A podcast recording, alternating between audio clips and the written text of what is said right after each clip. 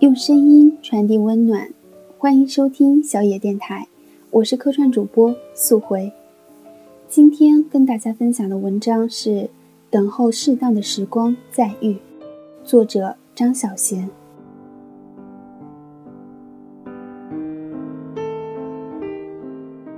有时候买了一本书或者一张唱片回家，唱片听过一次之后不怎么喜欢。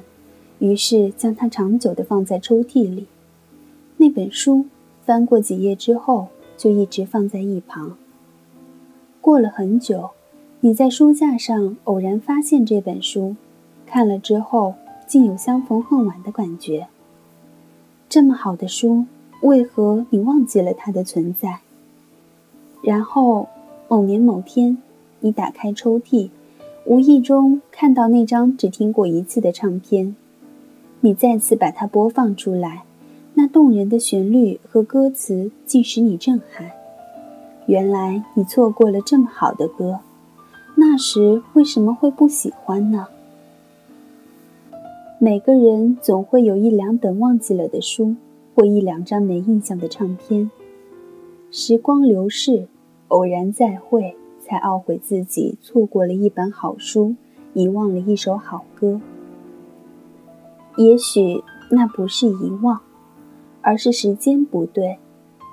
第一次听那张唱片的时候，它不能触动你的心灵，是因为那时的心境不同。那本书无法让你惊艳，只因为当时你还没有那种领悟。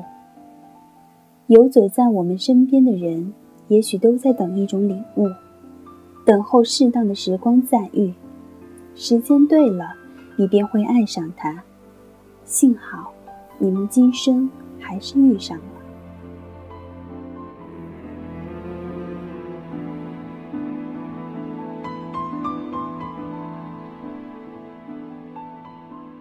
本节目由小野电台提供，用声音传递温暖。感谢您的收听。